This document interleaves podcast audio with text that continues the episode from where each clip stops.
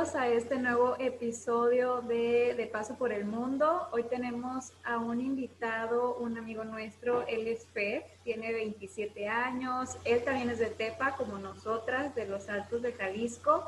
Y pues bueno, quiero, quiero presentárselos, quiero que conozcan un poquito más de él.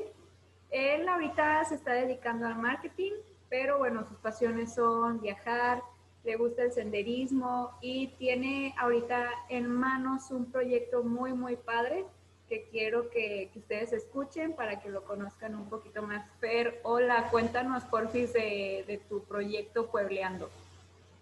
Hola, muchas gracias por la introducción y también muy agradecido por la invitación, obviamente.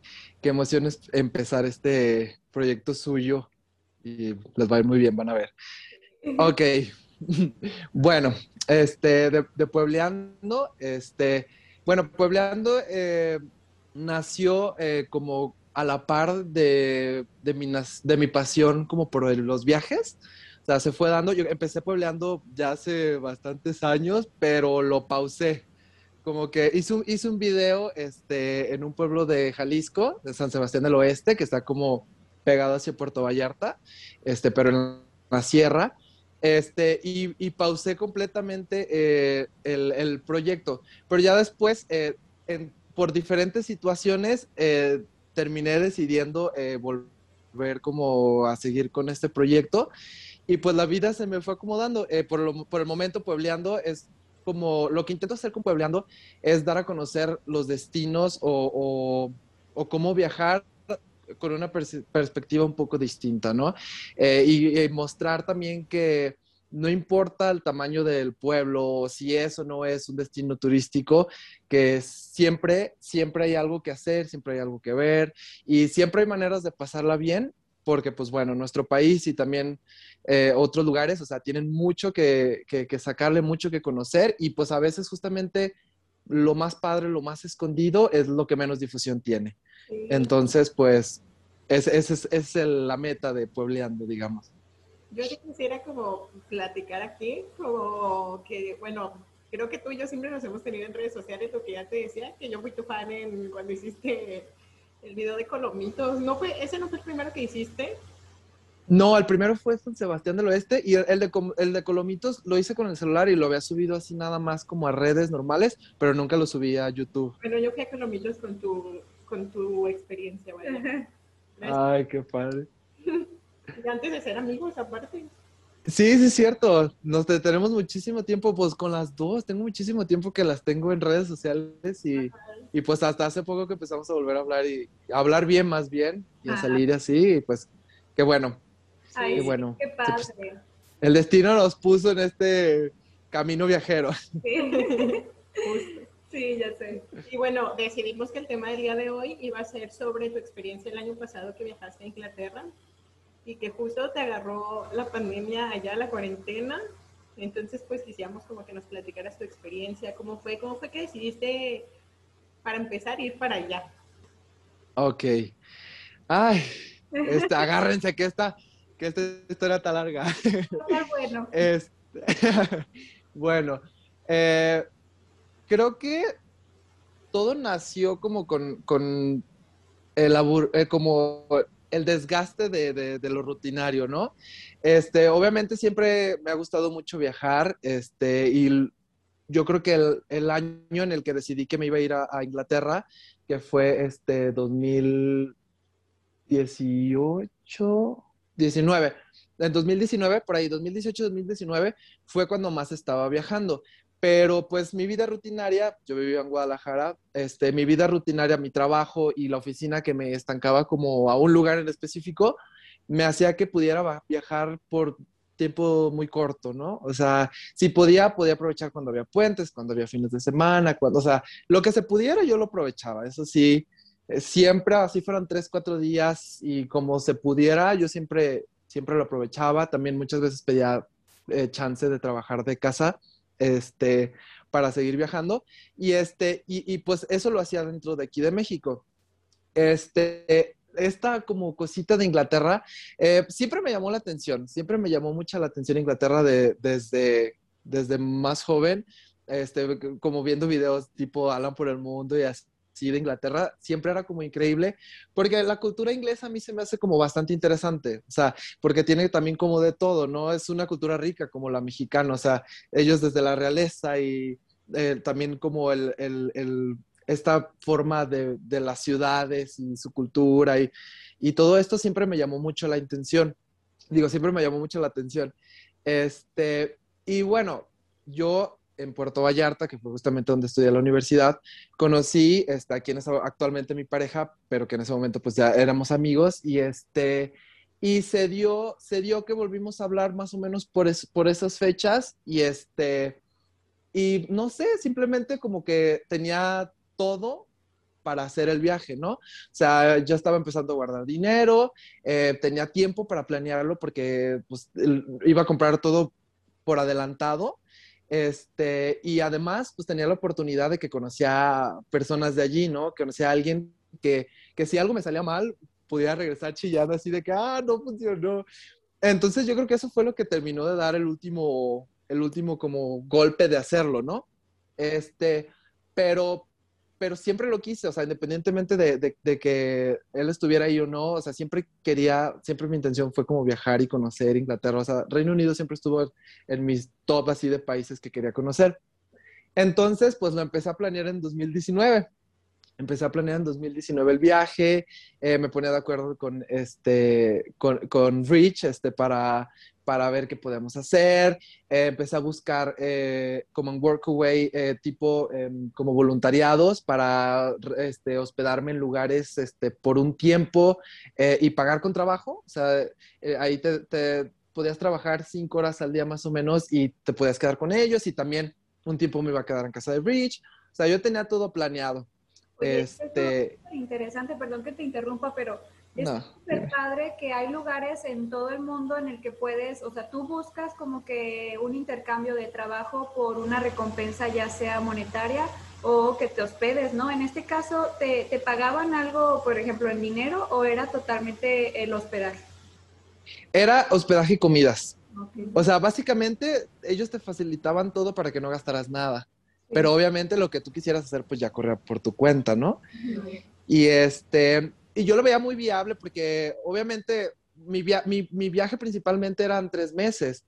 Entonces, tres meses de hospedaje en Inglaterra para nosotros los mexicanos, pues no, no es muy barato, que digamos. Entonces, pues yo lo que quería era buscar la manera de poderme quedar en lugares como este, en Edimburgo, por ejemplo, que ni pude ir al final, pero bueno, ahí me iba a quedar en mi primer workaway. Este, y, y eh, o sea, me iba a quedar ahí tres semanas, o sea, iba a ser tres semanas donde yo iba a estar intercambiando, le iba a estar ayudando a una pareja ya señores grandes este, a vender cosas en eBay, tomar las fotografías, subirlas a eBay y venderlas, encargarme de los tratos, o sea, iba a hacer eso por cinco horas al día, cinco días a la semana, y ya con eso iba a tener toda la comida que quisiera del refri y obviamente pues un cuarto para mí, ¿no? Y es un cuarto solo y además en un área del centro muy cómoda. Entonces, Workaway estaba increíble, o sea, todo, todo la idea de Workaway era increíble. Lástima, o sea, lastimosamente no, lamentablemente no se logró. no se logró lo de Workaway porque pues yo planeé del 2019 hacia el 2020, ¿no? Todo el 2019 fue mi año de planeación. Yo compré mi vuelo este, en una promoción em, eh, a, a, principios de 2019. Lo compré a principios de 2019 para principios del 2020. ¿En cuánto te este, el vuelo? El vuelo me salió 8 mil pesos redondo y fue directo, fue directo de Cabo San Lucas a Londres. Sí, estuvo súper bien. Sí, sí, la verdad estuvo muy padre, pero sí fue estar monitoreando todo el tiempo, ¿no? Y muchas veces de que veía un vuelo así de que 12 mil pesos y yo no, tengo que esperar porque quizá me encuentre uno mejor. Y yo creo que fue mi obstinación lo que terminó haciendo de que de que comprara el más barato, pero pues parte también suerte, ¿no? Y también lo padre es de que tenías como fechas abiertas, no estabas casado a que tal día me voy a ir, entonces con fechas abiertas tienes más chance de jugar con qué día está más barato y dices, ah, este día lo compro. Eh, sí, exactamente, sí. Pues yo no tenía problema de que me fuera en febrero, en enero, o sea, no importaba. La, idea era que cuando estuviera barato, yo en ese momento me iba a ir. Y como me iba a quedar varios meses, pues no, a mí no me preocupaba el hecho de irme como en este, en invierno y así, porque yo también leí como loco, porque me obsesiono antes de los viajes y me pongo a leer en todos lados y leí como loco y la gente, o sea, muchos mencionando así como que no, es que en invierno ni siquiera se disfruta y charala y bla, bla, bla, o sea, por, porque llueve y porque está muy frío y así, y pues es cierto, ¿verdad? Pero yo pienso que, que cada quien decide cómo disfrutarlo, ¿no? Y pues nosotros, ajá, sí, de hecho, y, y, nosotros, por ejemplo, ni siquiera estamos acostumbrados al, al, al frío o a la lluvia, entonces yo hasta lo veía como, no sé, como muy peculiar. O sea, que era algo que yo no iba a tener aquí. Y nunca me afectó, a mí no me afectó. Además, yo sentía que te mojaba el agua porque llueve como así como de broma. No como aquí en México, que cae un mendigo tormentón y vámonos con huracán y todo. Y por ejemplo, para este punto, ¿tú ya tenías planeado este, renunciar a tu trabajo? Sí, sí. No, yo estaba, pero sí, súper positivo. Lo que pasa es que mi trabajo anterior, este, me hacía, la verdad, me hacía muy infeliz. O sea, era un trabajo que sí me daba estabilidad, eh, que pues muchos buscamos eso también, ¿no? Porque es parte de, me daba estabilidad, pero el hecho de que me atara a un lugar y también que no tuviera nada de nada de nada que ver, este, porque yo trabajaba en nómina, o sea, aparte, nada que ver con lo que yo me dedico actualmente o, o lo que a lo, me quiero, a lo que me quiero dedicar, al menos marketing tiene un poquito más que ver. este, y entonces como que, sí, no, no, de plano, de plano, o sea, no, no era un match, no era un trabajo en el que yo estuviera feliz, o sea, tenía las cualidades para hacer este trabajo, pero era un trabajo que me, ataba, a lo rutinario, a una oficina con cientos de, así como de cubículos y ya sabes, o sea, miles de cubículos, porque además eran dos pisos grandes así y la misma gente al mismo tiempo con tu topper y así. No, o sea, no podía, o sea, yo no funciono así, no era para mí. Entonces, eh, o sea, también parte de eso me arrastró a, tomar una decisión drástica, ¿no? Eh, el decir, ah, o sea, la chingada, vámonos, este, a ver qué pasa. Y yo no esperaba que me fuera a pasar lo que me pasó, ¿no? Porque yo creo que mi, mi aventura en realidad empezó no cuando llegué, sino al mes después, ¿no? Este, y, y pero bueno, no sé, fue, fue, fue, fue emocionante. Mm, total, yo dije, cuando consiga ese vuelo, cuando el momento en el que lo compre, renuncio y me vale si regreso y no encuentro trabajo. O sea, yo estaba enfocado que eso era lo que quería, ¿no? Y la verdad es que pensé que si lograba buscar, o sea, si encontraba alguna manera de seguirme financiando mientras estaba en el viaje, este, lo iba a alargar, ¿no? Y terminé alargándolo, pero por otras situaciones.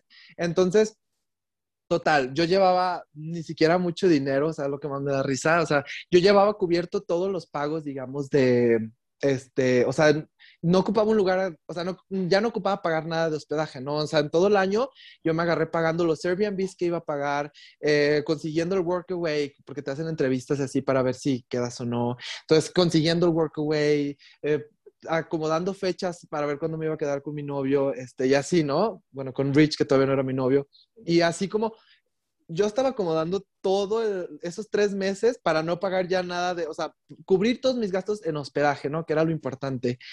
Y este, y pues lo logré a medias, ¿no? Este, lo logré, fuera de eso, les voy a ser honesto, me llevé 40 mil pesos para los tres meses, imagínense, o sea, en Inglaterra, con el pound a casi 30 pesos.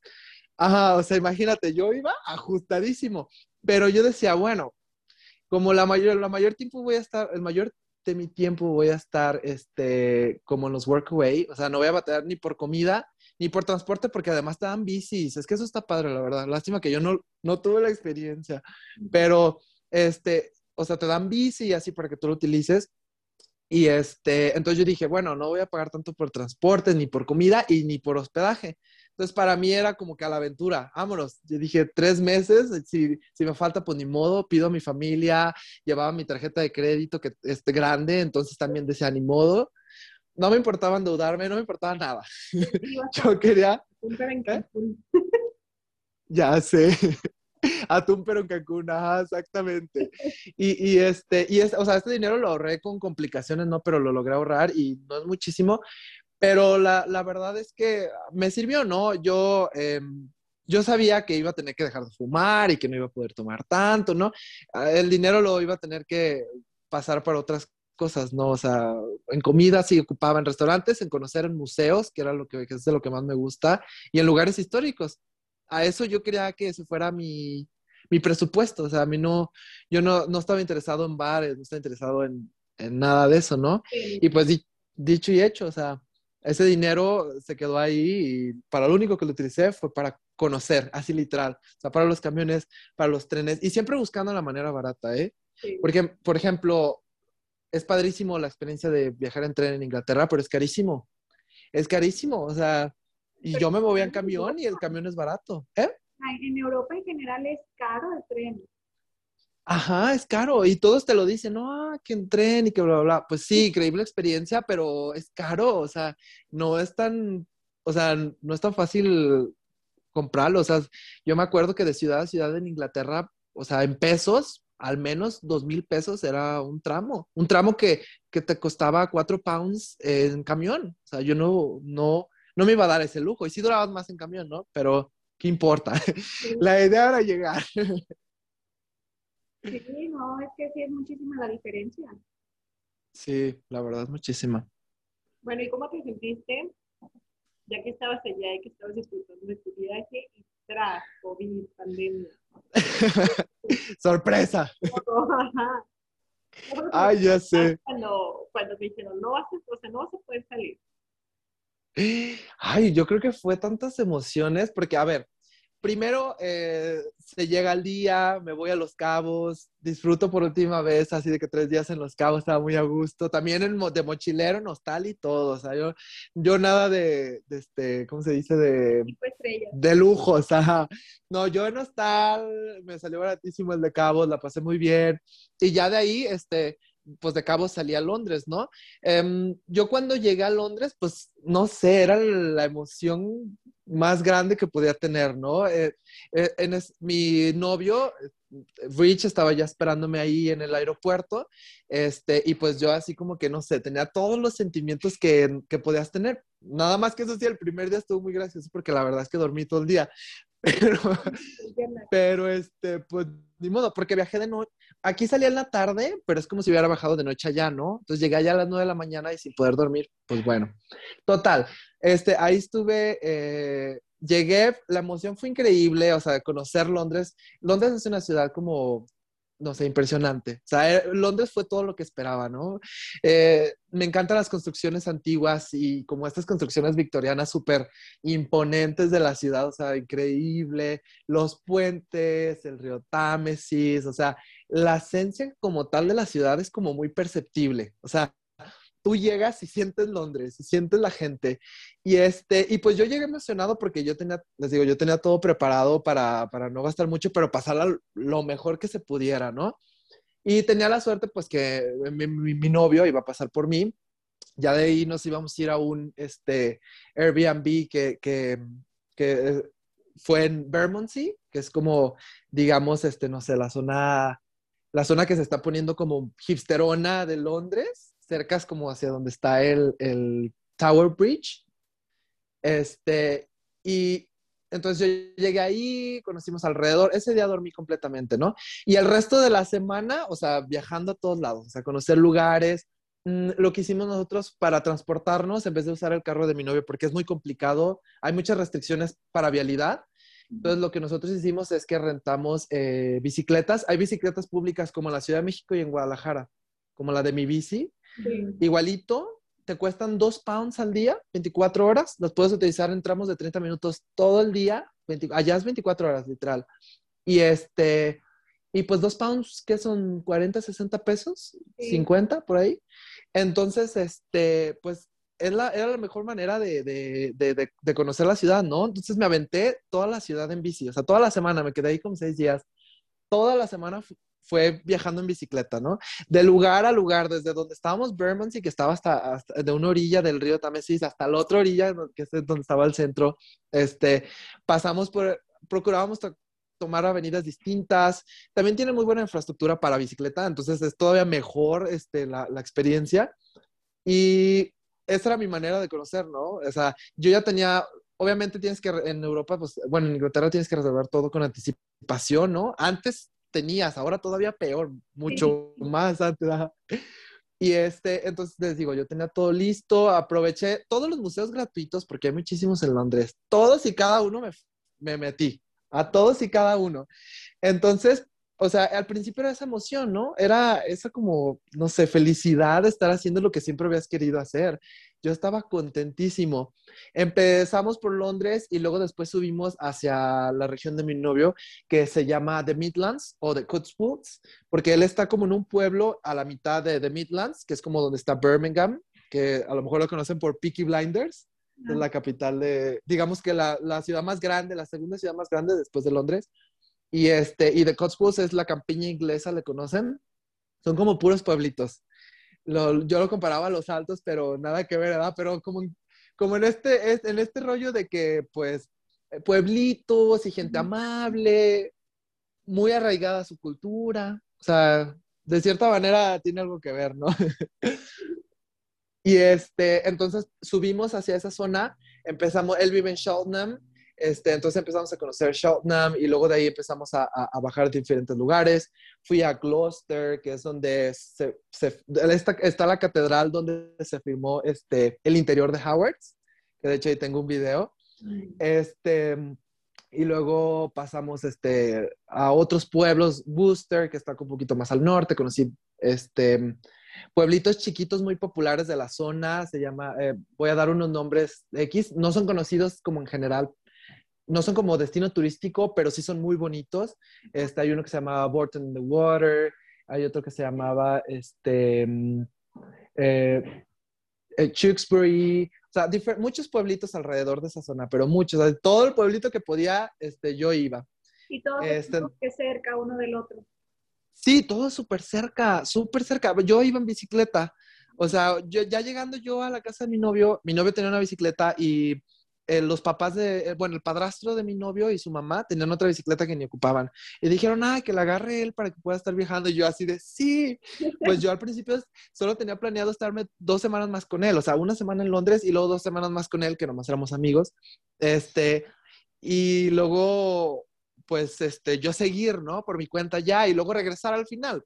Pero ya yo iba a seguir según por mi cuenta. Total, esas dos semanas eh, estuvimos viajando a veces en su carro, pero cuando él trabajaba yo me iba en la bicicleta. O sea, yo agarraba mi bicicleta y a donde llegara, o sea, abría Google Maps y revisaba como todos los pueblos que estuvieran alrededor y veía fotos de los pueblos y decía, este tiene que ser, este porque tiene este lugar, a este voy a ir. Y vámonos en la bicicleta, y iba chica con la bicicleta y luego revisaba así de qué otro pueblo y yo, este, este tiene que ser. Y me iba y así, o sea, era mi manera de conocer, no, no gastaba nada literal estabas de donde apunta el guaracho. Ajá, exactamente.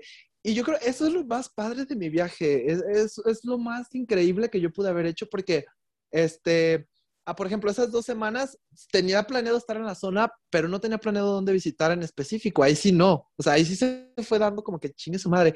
Y ni siquiera sabía que la zona estaba tan bonita, porque sabía dónde vivía, pero yo creo que yo estaba tan ilusionado con Londres y con Edimburgo que ni siquiera me pasaba por la cabeza que que me iba a encontrar esos pueblos tan bonitos, ¿no? Es lo que digo también, uno luego de repente también se le mete la idea nomás esos destinos turísticos grandes. Más conocidos. Ajá, los más conocidos y los que tienen un montón de publicidad, pero no, o sea, ya estando ahí, la verdadera experiencia a veces te la llevas en otros lados, ¿no? Y pues total, estuve ahí eh, pues dos semanas y en eso ya, este, para esto todo esto del coronavirus ya había empezado a escucharse en todos lados, ¿no? Yo cuando había viajado hacia Inglaterra apenas se escuchaba en China. Eh, eh, yo me fui en febrero del 2020. Entonces, eh, se escuchaba en China, en México ni casa había, en Inglaterra ya había, pero poquitos. Entonces, no me desanimé a no ir porque fue como que, ay, no, ¿qué puede pasar? O sea, no ajá. hacer como fue. Sí, incluso yo me acuerdo que veía mucho en las noticias así como que China, este, privando la libertad de sus, este, de sus, ¿cómo se dicen? De sus, pobla de sus pobladores, pues desde la gente que vive ahí, este, que no los dejan salir y todos diciendo que horrible, ¿no? Yo dije, eso nunca pasa en ningún otro lado, eso es solo en China. porque es China. y sorpresa, ¿no? O sea, se llegan, pasan las dos semanas, empieza marzo y las cosas están horribles en Europa. O sea, yo ni veía las noticias porque si las veía me moría, te lo juro. Y yo tenía en mi cabeza pues que ese era mi sueño de mi vida, ¿no? Que no me lo podía arruinar nada. O sea, estaba terco que no me arruinara nada la vida. Y este, y este, Ay, total, que yo dije, no, eso en Italia, eso es de España y en Francia, y así está horrible, ¿no? Pero aquí no está tanto, yo creo que aquí no va a pasar nada. Y empezaron de que, tras, cierra Italia. Y yo, ¿cómo puede ser? Y luego, tras, cierra España. Y yo, no, no puede ser. Y empezaron a cerrar los países, ¿no? Y Reino Unido no cerraba, no cerraba. Y yo me acuerdo que, este, ya así como desesperado, preocupado, antes de irme del pueblo de mi novio, eh, llamo como a la, este, a la embajada mexicana y digo, oye, pues así está la situación, bla, bla, bla, que me recomiendan, chalala, y ya me dijeron, no, todo bien, todo tranquilo, aquí no se va a cerrar nada, todo bien, tú no te preocupes, bla, bla, bla. Ah, bueno, pues aquí no están tan malas cosas, y yo también menso, ¿no? Que le seguí, bueno, menso y no a la vez. Este, que le seguí. ¿Le creíste la embajada? O sea, se supone que eso hace. Sí, pero yo ya vi que la embajada mexicana en Londres es de verdad una decepción total. Pero bueno, también supongo que son este, situaciones pues en las que no contaban ellos tampoco, ¿no? Entonces, pues bueno. Total, así de que no, tú síguele. Y yo, pues, órale, me dieron cuerda y dije, no, bueno, si yo ya estaba listo. Pues que sigo mi viaje a Birmingham. Llego a Birmingham, yo súper emocionado porque pues la ciudad de los Peaky Blinders y, y empecé a, tomar un tour este con la gente de allí, de los, de los, de, que hacen como para los Peaky Blinders, conocí la ciudad, pues ahí estaba yendo por todos lados, ¿no? Y este, y en eso el tercer, cuarto o quinto día, no me acuerdo qué día exactamente, pero en eso de la nada, que avisa el primer ministro que todo queda en lockdown, todo cerrado para el día siguiente. O sea, yo me acuerdo que era un jueves y el día siguiente era viernes y ya habían dicho que todo, todo se iba a cerrar.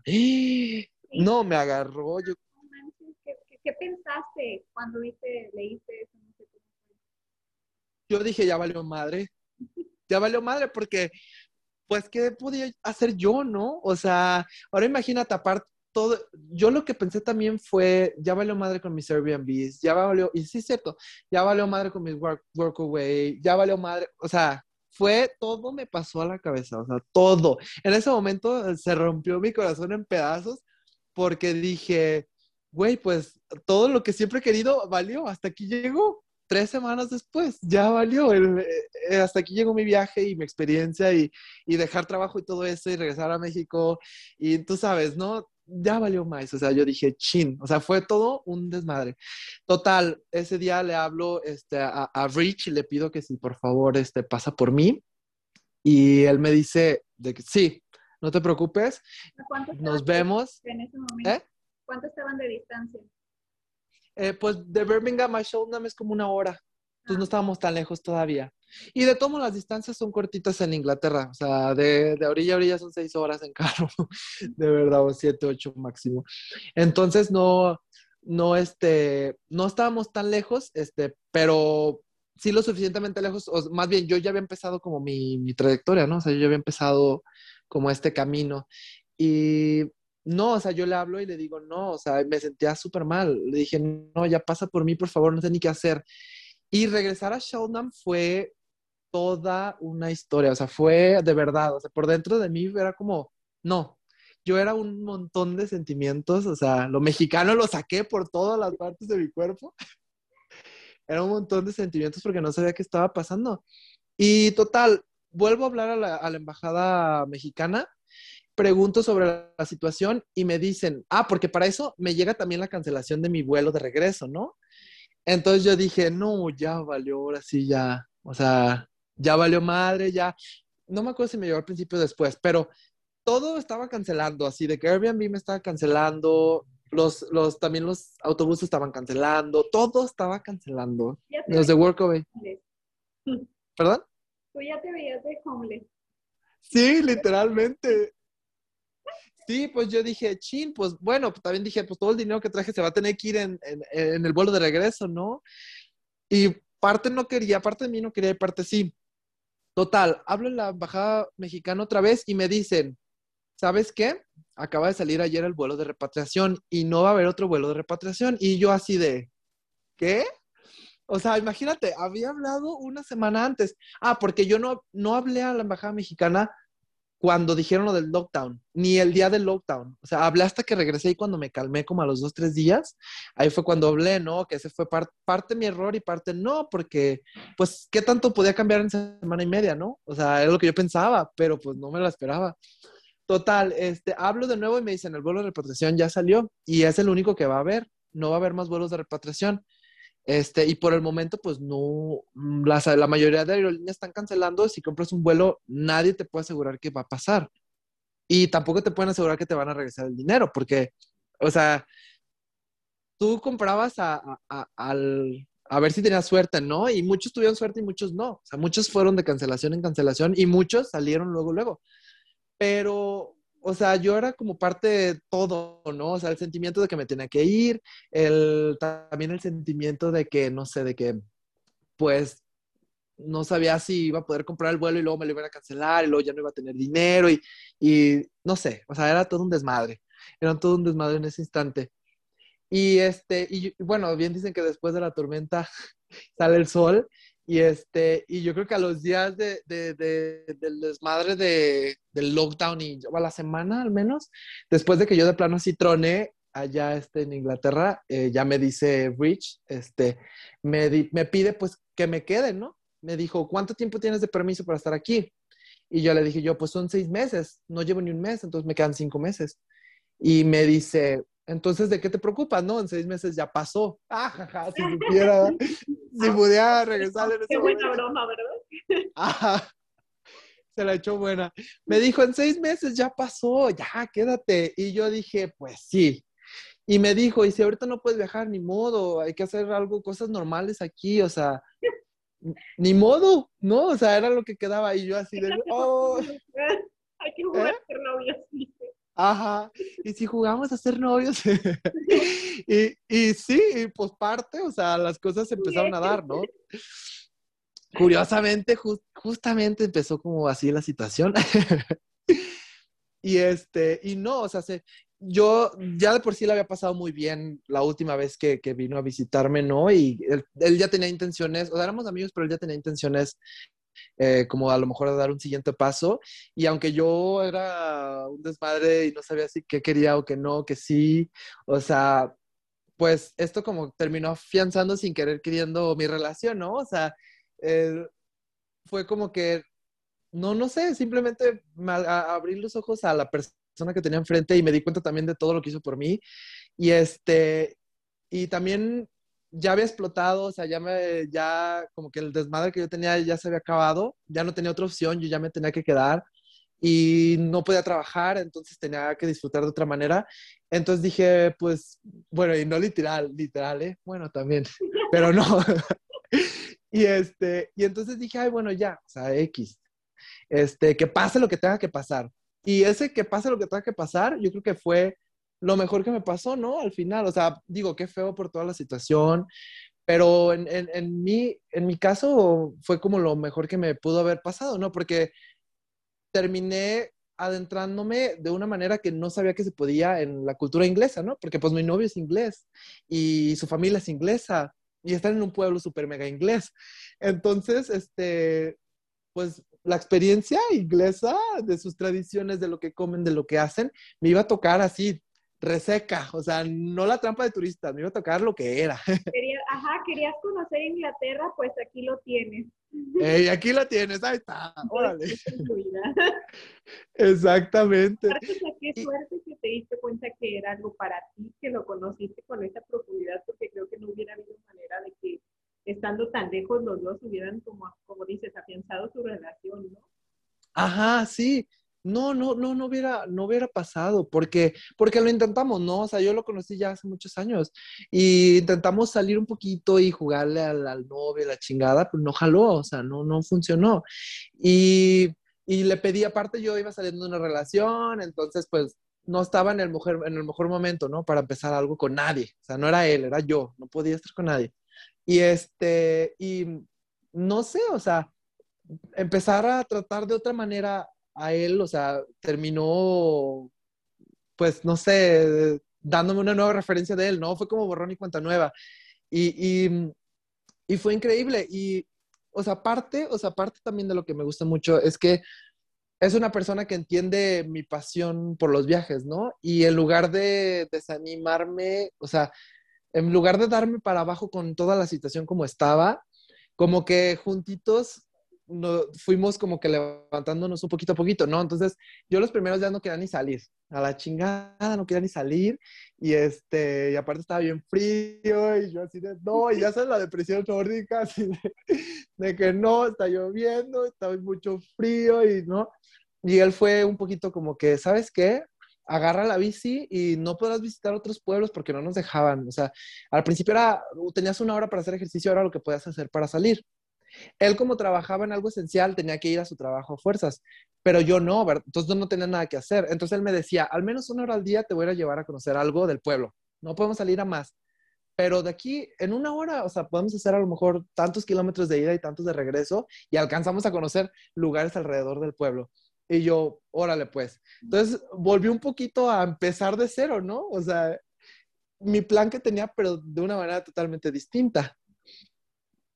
Oye, ¿cómo es para ti como que entrar a la cultura de esa manera, pero, o sea, con tu familia? Porque ya estabas ahora sí dentro de, de como dices, una familia 100% inglesa. ¿Cómo sentiste tú entrar así como que a su mundo, pues? Ay, yo tenía mucho miedo.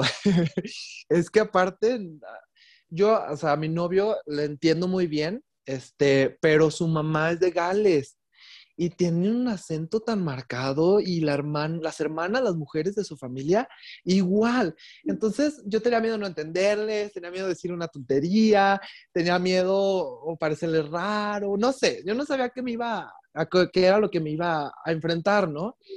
Y, este, y yo creo que fue como, la, o sea, fue, fue resaca, pero padre, ¿no? Por el hecho de que la cultura inglesa, no quiero que suene feo, pero lo voy a decir así, de repente la cultura mexicana es un poco más metiche, bueno y malo, ¿no? Porque todos queremos saber, ¿no?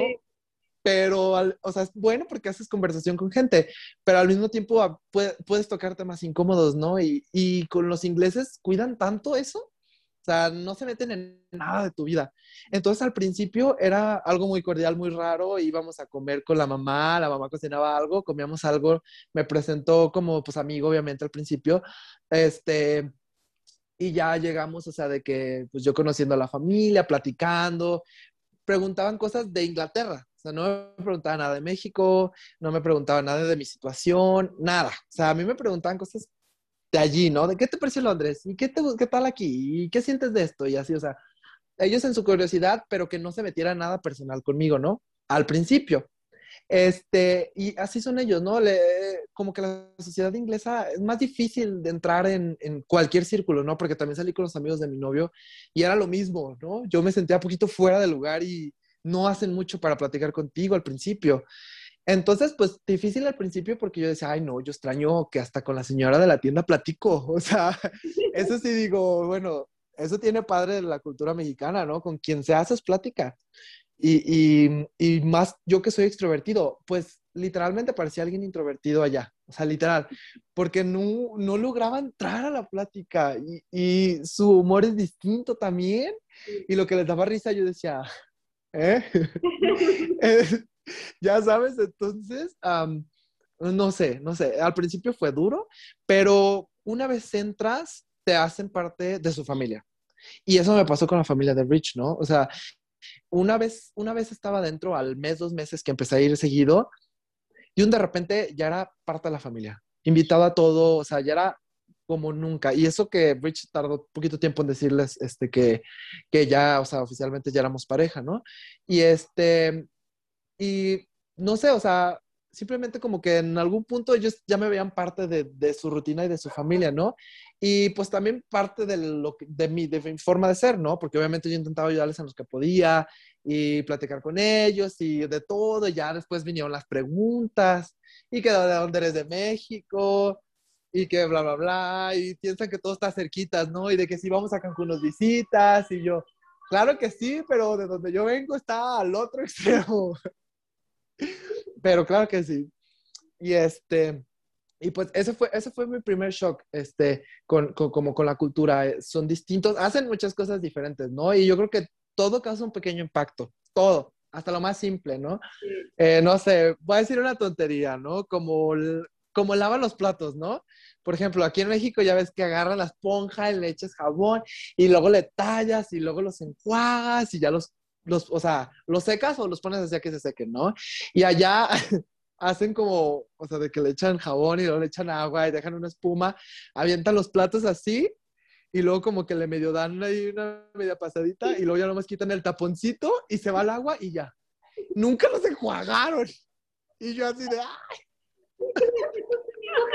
y yo así de, ¿qué, qué está pasando? Hasta eso. O sea, eh, y ese plato no, yo, ese plato no quedó muy bien lavado, que digamos. Imagínate embarrado ahí entre todo el fish and chip que se comió el día pasado. Ay, no, güey. Yo todavía le veo gravy. ¿Eh? Esta madre todavía tiene gravy, era todo embarrado ahí. Ay, pues así. Otras cosas, ¿no? Como que licuadora. Ay, para comprar una licuadora, si supieran, qué desmadre porque en los pueblos, digo, esto es de los pueblos, ¿no? Las ciudades como todos lados están más globalizadas, pero no hay licuadoras, porque no hacen salsas. Oye, yo llegaba allá y yo lo primero que quería hacer una salsita para echarle a la comida reseca, por favor. Y, no había licuadoras, no había licuadoras. Ahí con una piedrita le hubieras hecho. Ey, no, a veces la hacía, ¿sabes qué? Ponía un plato abajo y lo de que echaba ya de que el jitomate y así las cosas encima y con una taza, güey, así, como si fuera, como si fuera este, ¿cómo se llama? Molcajete. Y yo así de... Ajá. Y este, y pues, y pues bueno. Entonces, eh, o sea, de que hay shocks culturales, siempre los hay, pero terminan siendo muy positivos. Y digo, eso está chido aprendes cosas nuevas, ves cosas diferentes. De todo, de todo. aprenden a lavar los trastes, o sea, les Ajá. Aprenden a utilizar este, la, la licuadora, por ejemplo, hacer salsa. No se te atoró para hacer tu salsa. Ay, sí, como buen mexicano. No, puede faltar. No, y luego pues yo cocinaba lo que, lo que podía, pero con lo que sabía, ¿no? O sea, los ingredientes que me encontrara, pero pues que yo lo que sé cocinar son cosas mexicanas. Eso es lo que yo sé, ¿no? Y pues... Ay, no. Bueno, y luego, o sea, eh, ¿hasta qué punto, cuánto tiempo pasó para que ya pudieras saber cuándo ibas a regresar o qué onda a México? Ay, Dios, fue un desmadre. Este, yo creo que eso pasó, estamos, eso estaba en marzo, digamos, mediados de marzo, fue cuando de plano todo valió. Em, de ahí te digo, empezamos a ver las cosas más como calmadas. Mm, yo como que tuve, ahí fue cuando tenía, no tenía nada que hacer y dije, tengo que hacer algo, tengo que hacer algo que me ocupe. Y entonces fue cuando nació el complemento de Puebleando, que es el, el blog de WordPress, que se llama Nepobuceno. Este, entonces nace mi blog escrito Nepobuceno y yo todavía no hacía videos ahí, pero nace como crear la plataforma, eh, investigar cómo hacerla, cómo postear como los blogs y de qué hacerlo, ¿no? Porque al final al cabo yo ya había bajado, viajado tres semanas, tres y media, este, y tenía toda esa información y todas las fotografías, porque me encanta tomar fotografías. Entonces yo dije, bueno, tengo ya la experiencia, ¿no? O sea, tengo esta información, tengo estas fotografías y tengo el tiempo para hacer algo. Y dije, no puedo grabar videos, pero ¿qué tal escribir sobre lo que ya viajé? Y ahí fue donde nacieron los relatos, que empecé a hacer relatos como de, de, toda la experiencia. Y literal, el relato fue desde que, desde que salí. Ya nomás me falta concluir, me faltan dos videos de conclusión que no los he podido hacer. Y, un relato también de conclusión de todo el viaje, ¿no? Entonces ahí puse como, todo lo hice muy como detallado. Total, cuando empiezo a hacer esto de, de, de, los relatos y del blog y empiezo a buscar el nombre y todo esto y las fotos y bla, bla, bla, es pues cuando dejo de investigar, ¿no? Y le dejo, dar, le dejo de dar importancia al tiempo. Este, no recuerdo exactamente cuándo, pero en algún punto no me llegó la cancelación como tal del, del, del, del vuelo, ya me acordé. Lo que pasó fue que cuando llamé a la aerolínea, me dijeron que ese vuelo ya no iba a pasar. O sea, era un hecho, pero nadie a mí nadie me dijo está cancelado o así. O sea, yo me tuve que dar cuenta, ya me acordé cómo estuvo eso. Yo me tuve que dar cuenta por mí, ¿no? Pero me tomó tiempo porque pues estaba como disfrutando la vida sin, sin más preocupaciones, ¿no? Trabajando, haciendo cosas que me gustaban. Este, hacer el blog me fascinó eh, y los videos también, la verdad. Em, y, o sea, lo que estaba haciendo eso, dejaba que el tiempo pasara, ¿no? Y conforme el tiempo fue pasando, este, yo creo que el primer lockdown de Inglaterra, el verdadero, verdadero lockdown, solo duró como un mes y medio, cuando mucho, cuando mucho. Entonces, cuando se acabó el lockdown, que realmente nunca se acabó bien, pero cuando ya no había tantas restricciones, este, es cuando yo llamo a preguntar con la aerolínea, ¿no? Y es cuando ahí me dicen, no, ¿sabes qué? Este, no, pues no hay nada más que hacer, ese vuelo no lo puedes tomar. Eh, la aerolínea con la que viajaba este, es, ¿cómo se llama? se, me acaba, de ir el nombre. TUI, TUI. Esa aerolínea eh, viajaba con vuelos charter a México únicamente. O sea, retacaban a la gente que quería venir y no eran vuelos programados. Entonces, mi vuelo de regreso también era charter. Eh, entonces, no, simplemente ellos no iban a viajar a México en un buen tiempo y no era un Aeroméxico, no era... entonces, ese vuelo ya estaba perdido, era la verdad. Y como que cuando me di cuenta que ya estaba perdido, que sí, yo creo que fue en mes y medio, digamos, vamos a decir que finales de abril, mayo, inicios, este, fue cuando dije, ¿sabes qué? Hasta que las cosas se relajen bien cabrón, aunque sea el último día de mis seis meses, este, no me voy a ir. O sea, hasta que todo se, se tranquilice, no me voy a ir. Y simplemente nos quedamos atentos a las noticias. Y entonces fue que quitan las restricciones y empezamos a poder viajar, ¿no? Entonces se empieza a dar, ¿no? Yo como a, a, finales de mayo, no, perdón, a principios de mayo ya podía empezar a viajar. Desde, desde finales de abril ya estábamos viajando otra vez. Leve y con un chingo de restricciones, no podíamos ir a restaurantes al principio ni nada, o sea, era más que nada para conocer el pueblo, ¿no? Y verlo, y ya, o sea, pero yo con eso me daba, o sea, yo con eso tenía, yo quería ver, yo quería conocer.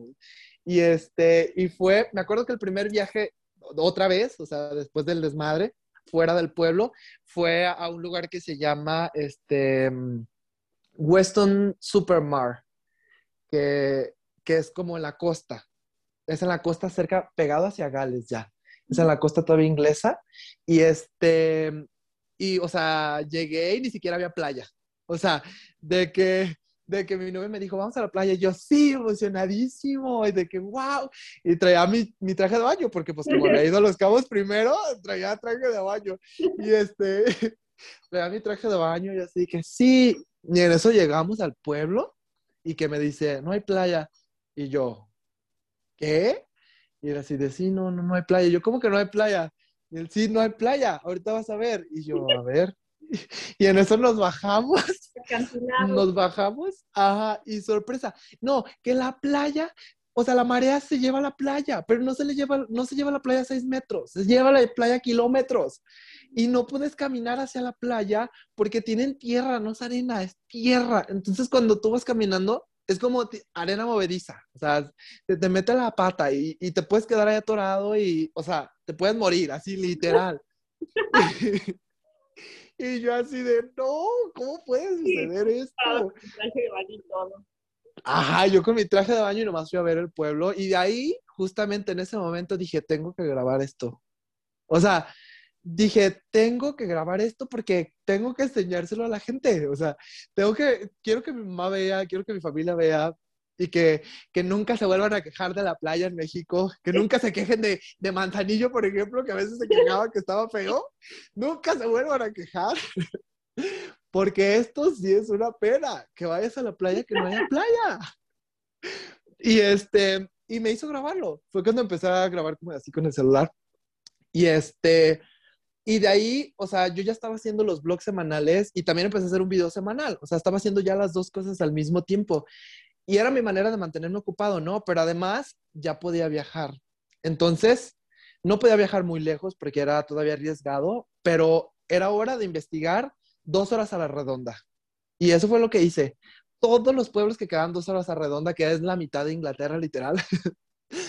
todo lo que quedaba dos horas a la redonda, investigaba lo, más, lo que más me gustara y lo iba acomodando a ver qué, iba a viajar, ¿no? Para eso eh, me empezaron a regresar dinero los de Airbnb, me empezaron a regresar dinero los de los camiones, los de Workaway, así todos quedaron canceladísimos.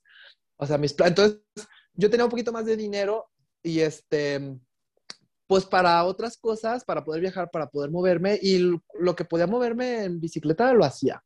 O sea, a veces me tomaba hora y media llegar en la bicicleta y no me importaba. O sea, hora y media me iba bien temprano y me regresaba ya en la tarde o, o pasaba mi novio por mí, pues. Entonces, o sea, lo que me tomara, lo que me tomara, o sea, chingue su madre. Y este, y creo que ya me alejé de la pregunta, pero, bueno, el chiste es que por ahí, por ese momento, empecé a darme cuenta que ya no iba a regresar cuando yo esperaba. Y, pero en vez de preocuparme, empecé a disfrutar el viaje. O sea, fue como, chingue su madre ya. O sea, ya estoy aquí, disfrútalo, hazlo, haz esto, ¿no? O sea, disfruta de lo que tienes alrededor. Yo creo que fue en el tiempo que más nos empezamos a escribir, ¿no? Cuando tú estabas allá. Sí, sí, sí, porque empezamos a platicar la experiencia, me preguntabas cosas, o a veces leías los relatos, o luego veía los videos. Entonces sí, de ahí empezamos a platicar y yo así de que, hola, bla, bla, y ahí empecé a platicar también con las dos. ¿Eh? Ay, no escuché. Ella nos acercó. O sea, Ajá. Yo me acuerdo que yo ah. lo que te estaba pasando era como, no, pobre chavo. Sí, en el momento fue como, no manches. Pero yo creo que también fue parte suerte, ¿no? Porque quién iba a decir que al final, este, pues mi novio iba a terminar siendo mi novio así, de que bien, o sea, de que una relación súper bien, súper formal, súper, súper estable, ¿no? No, yo no, yo no lo tenía planeado, ni, ni era mi intención, para ser honesto, yo quería viajar. Yo quería, yo quería conocer, viajar y así. Ajá.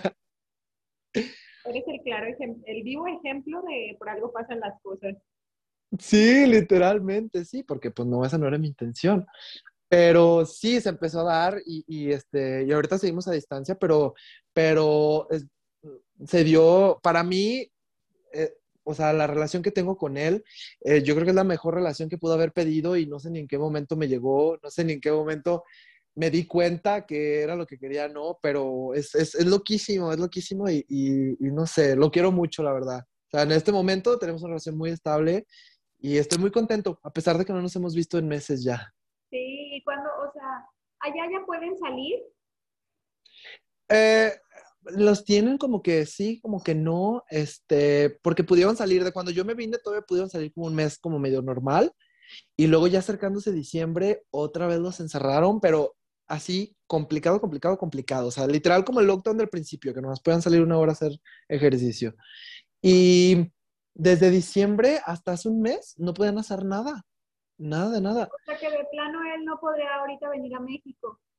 No, es el problema. Él sí puede entrar a México sin ningún problema. Porque no, el, ajá, es que la cosa es regresar. México está abierto para quien guste. Y él pudiera venirse. Y si él trabajara de casa, él pudiera estar aquí bien a gusto, ¿no? Sí, eso es la cosa. Pero no. su trabajo es físico. Entonces, este. O sea, él tiene que estar ahí en la oficina. Entonces, no pues no se puede venir y si, si se viene tendría que pedir un decir. Es que él se viene dos semanas, ¿no? O sea, no se viene dos días porque pues es una chinga el vuelo y más ahorita. Entonces imagínate, él tendría que pedir esas dos semanas y luego cuando se regrese él tendría que hacer, o sea, sería un desmadre porque tendría que hacer como dos o tres semanas de aislamiento este, forzoso. Imagínate, serían como un mes y medio que no trabaje. Entonces, no, sí, ahorita es muy difícil. Por eso decidimos estar calmados sin vernos, pues, en lo que esto se medio relaja, ¿no? Pero en el primer momento que tenga él para venir, él va a venir y en el primer momento que yo pueda volver a ir, pues yo voy a, volver a ir. Y bueno, ya como para concluir, ¿cómo fue que regresaste? ¿Cómo fue el proceso para regresar a México? Ay, esto también fue otro desmadre. bueno, disfruté lo más que pude, obviamente conocí muchísimos lugares, grabé videos, hice relatos, o sea, y yo creo que tuve la mejor experiencia, o sea, esto de mi novio terminó saliendo súper bien, no gasté mucho por lo del hospedaje, pero tampoco tenía mucho dinero, ¿no? Pero yo creo que ya me había dado cuenta de que definitivamente no iba a volver en ese vuelo. en el que yo esperaba regresar, obviamente no iba a pasar.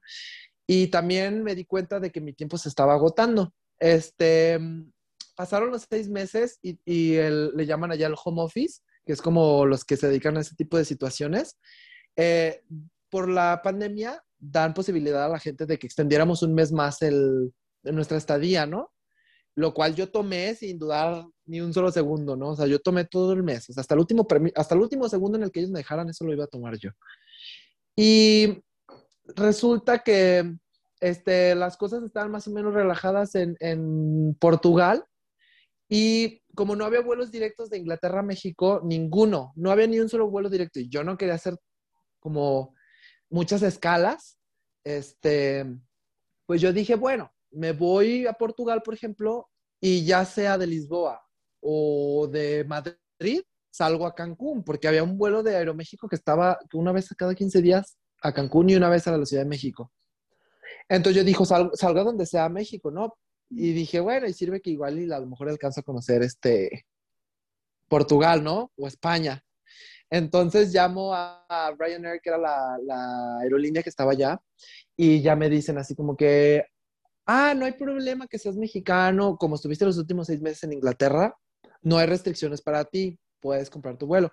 Compro mi vuelo, alisto todo, pues yo ya preparándome, despidiéndome. Nos subimos otra semana a Londres, ya sabes, yo chillando, así de que no, lo vamos a ver pronto y bla, bla, bla.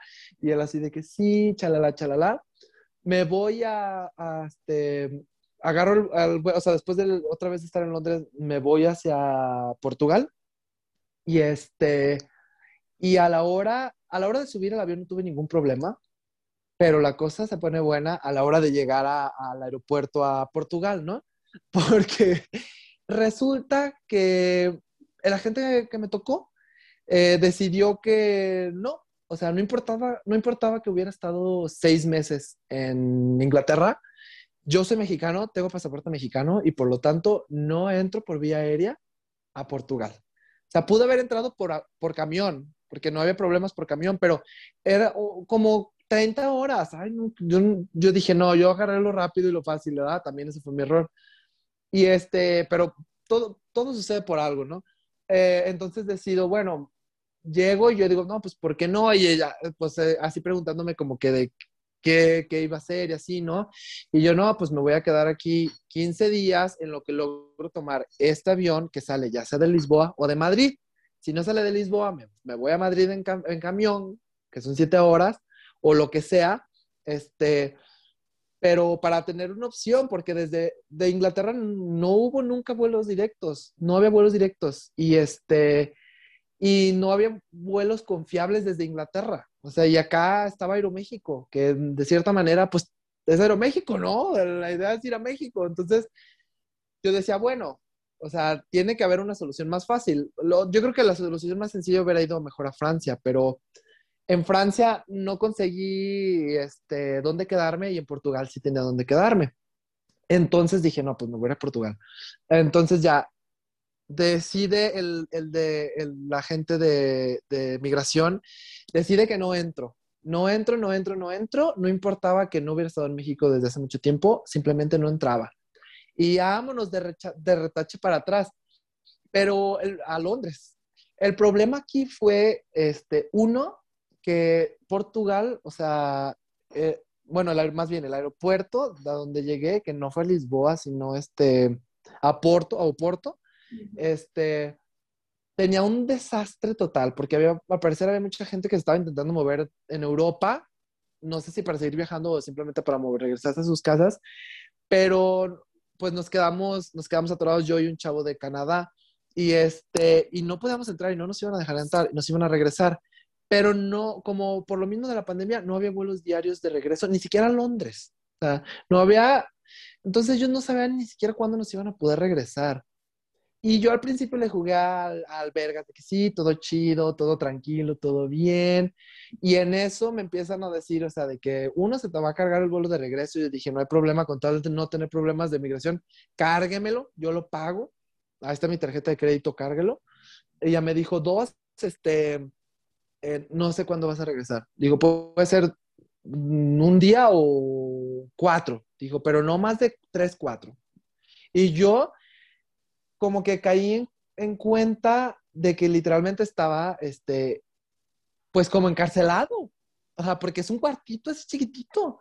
Y, y, de pilón ellos decían que tenían otro lugar, pero que habían agarrado como a unos de Marroquí intentando pasar, de Marruecos intentando pasar como en lancha, y que los metieron en una casa tres meses. Tres meses los metieron a donde dejan a la gente que le pasa mi situación, tres meses, y que les hicieron un desmadre. Y que por eso ya no pueden llevar nada. Pues obviamente, ¿tú crees que tres meses retacados ahí? Ay, no, qué horrendo. Si yo con dos días que duré me estaba volviendo loco.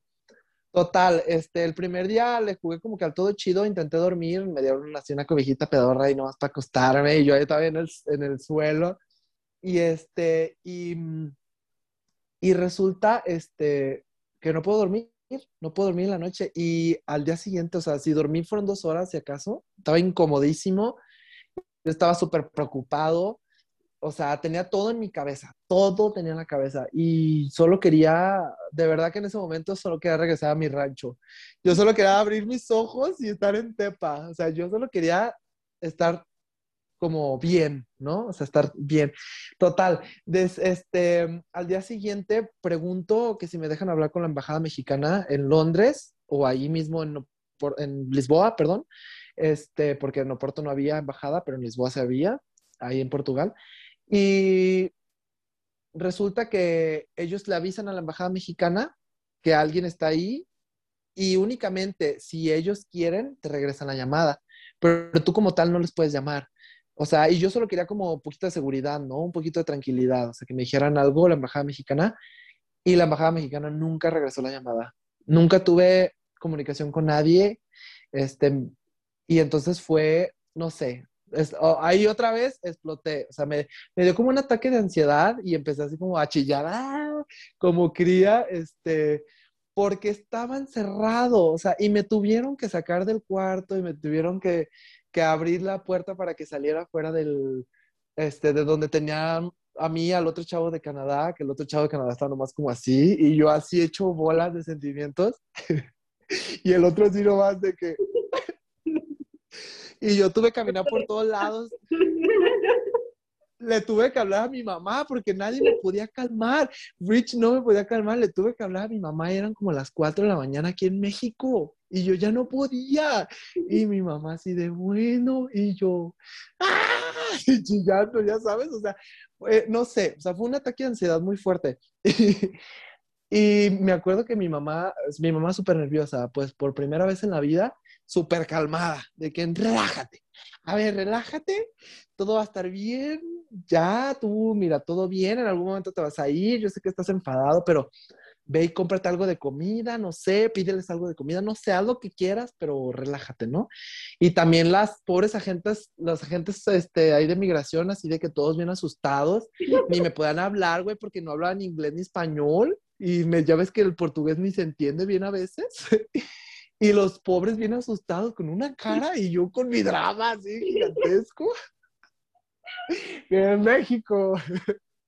Y este, y ya, total, para no hacerte la larga, me regresan a Londres y este, y en Londres otro desmadre. Otro desmadre, pero peor, porque en, en, en Portugal la cosa era que no sabía cuándo me iban a regresar a Londres, ¿no?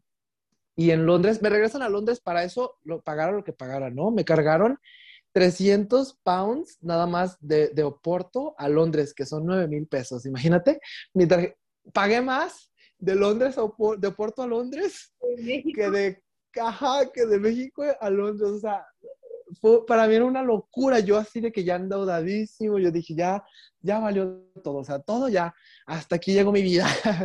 y luego este, no sé, o sea, aparte tenía miedo de llegar a México, o sea, tenía mucho miedo de llegar a México, no sabía qué, con qué me iba a encontrar, honestamente. Y este, y me regresan a Londres, en Londres me retienen otra vez como toda la, toda la noche, y así preguntas y preguntas y preguntas, o sea, yo creo que pensaban que me iba a quedar ahí de ilegal o no sé, pero me, o sea, fue horrible, porque era pasar de una cárcel a otra, o sea, era horrible. Y al final logran este, comunicarse por fin con mi novio hasta el final, porque se esperaron hasta el final para hablarle. Logran comunicarse con él y pues mi novio no había dormido, la familia de mi novio no había dormido, estaban mandando, llamando a un chingo de lados, mandando correos, o sea, ellos tenían, este, ah, porque para eso en Londres me quitaron el celular, en Portugal no, pero en Londres sí. Y este, y me acuerdo que eh, mi novio me dijo, este, y yo sentí feo en ese momento, ¿no? Y me dijo, eh, cuando por fin me dejaron pasar y le hablo, contesta él la llamada y así súper, o sea, yo nunca le había escuchado la voz así, y me dice, pensé que ya te habían desaparecido y yo, ¡Ah! Le dije, ay, ¿a poco acá también pasa eso, da? Y eso me dijo, o sea, dijo, pensé que ya te habían desaparecido porque nadie me habló y ah, yo en cuanto llegué a Londres me quitaron el celular, no, ni siquiera le pude avisar que llegué. O sea, ah, no, sí le avisé que llegué, pero ya no le dije nada. Imagínate, yo llegué a las 9 de la noche y hasta las 5 de la mañana logré entrar. Entonces, y a él le hablaron hasta el final. Si a las 5 de la mañana entré, él le hablaron a las 4.45. O sea, y, o sea, fue como toda una experiencia, este, no sé, loquísima. Yo, él, él trabajaba, o sea, no había dormido nada y trabajaba. Y iba a, iba a pasar por mí a Londres, pero Londres está como a dos horas y media. Y le dije, no, vete a tu trabajo, yo me voy en camioncito. En camión, en vez de dos horas y media, son como cinco, pero no le hace. Le dije, me voy en camión. Este, y nos vemos, nos vemos cuando salgas de trabajar. Este, era viernes, nomás trabajaba cinco horas. Y este, y ya, o sea, llegué otra vez, logré entrar, llegué, me, fui en el camión, llegué a la casa, su hermana pasó por mí, todos estaban así súper preocupados. Y yo creo que yo, después de todo esto, por eso no me pude ni bañar, o sea, la experiencia fue horrible porque ni siquiera servía ni las regaderas, no había agua, o sea, ni para tomar, o sea, fue horrible. Y este, y total que, o sea, yo creo, no me imagino la cara que tenía, ¿no? Imagínate, después de, de todo eso, yo creo que tenía una cara así, y este, y la hermana de mi novio así de, ay, te ves súper mal, ya vente, y ya así de que me dejaron en la casa, yo creo que dormí dos días, te lo juro, dormí dos días. Y, y, mi novio también junto conmigo durmió como dos días porque de plano, pues al día siguiente descansaba y de plano no había dormido nada, entonces fue como que así. Y total, el agente de migración nos dice, tienes 15 días para salir de Inglaterra. Si no sales en 15 días, nunca te, vas a, nunca te van a dejar volver a entrar, ¿no? no. Y pues, ¿qué, me, qué, qué, qué, más hacer, no? Vámonos, o sea, no hay de otra. Yo buscando vuelos como loco, con el miedo que cancelaran, con el miedo que tenía que cancelaran. Mi vuelo iba a ser 30, casi 30 horas de, hasta Guadalajara, o sea, y eran cuatro escalas, o sea, tres, tres escalas. O sea, no, no, no, yo decía, ay, no, no, o sea, sabrá Dios, o sea, cómo me va a ir. Pero bueno. encontraste? ¿Al final qué? El vuelo, ¿cómo lo encontraste?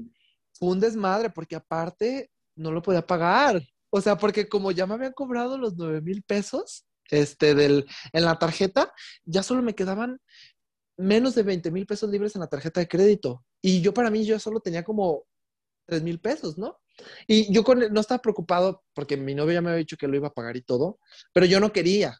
Yo quería que eso quedara en mí, ¿no? O sea, quería que eso quedara en mí y, este, y aquí viene, aquí viene la, la cuestión de que les digo de que la, la familia, las familias inglesas te, te, convierten en su familia. Mi novio me dijo, yo lo pago, yo lo pago, yo lo pago, yo lo pago. Total, él se iba a encargar de todo, ya me había mantenido todos los días allá casi. O sea, digo, sí pagaba yo cosas, pues, pero la verdad es que él gastaba mucho más, ¿no? Y este, me dijo, yo lo pago, no te preocupes, tú te vas a ir, todo bien, no importa cuántas esca escalas hagas, buscamos el mejor, llamamos a la aerolínea que nos aseguren que vas a poder irte y todo va a estar bien, no te preocupes, porque yo tenía miedo, la única manera que tenía era hacer escala en Europa, yo tenía que me tenía miedo que me pasara lo mismo otra vez, sí. dije, imagínate, y yo dije, Dios, total, consigo un, vuelo que era este, Londres, Frankfurt, Frankfurt, Mexico City, o Mexico City, Guadalajara, y ya Guadalajara, Tepa, ¿no? Pero imagínate, yo tenía que irme de Cheltenham a Londres, de Londres a Frankfurt, de Frankfurt a Ciudad de México, de Ciudad de México a Guadalajara y de Guadalajara a Tepa. Fue una locura y además los vuelos no eran seguidos, o sea, tenían como cinco horas de diferencia, o sea, era una locura. Y este, y además estaba carísimo. El vuelo de, el puro vuelo de regreso costaba 25 mil pesos. No. Imagínate, a mí no, a mí no me salían las cuentas. A lo mejor lograba 5 mil en efectivo y 20 mil que me quedaba la tarjeta de crédito. O sea, a lo mejor lograba por ahí hacer alguna por ahí maniobra.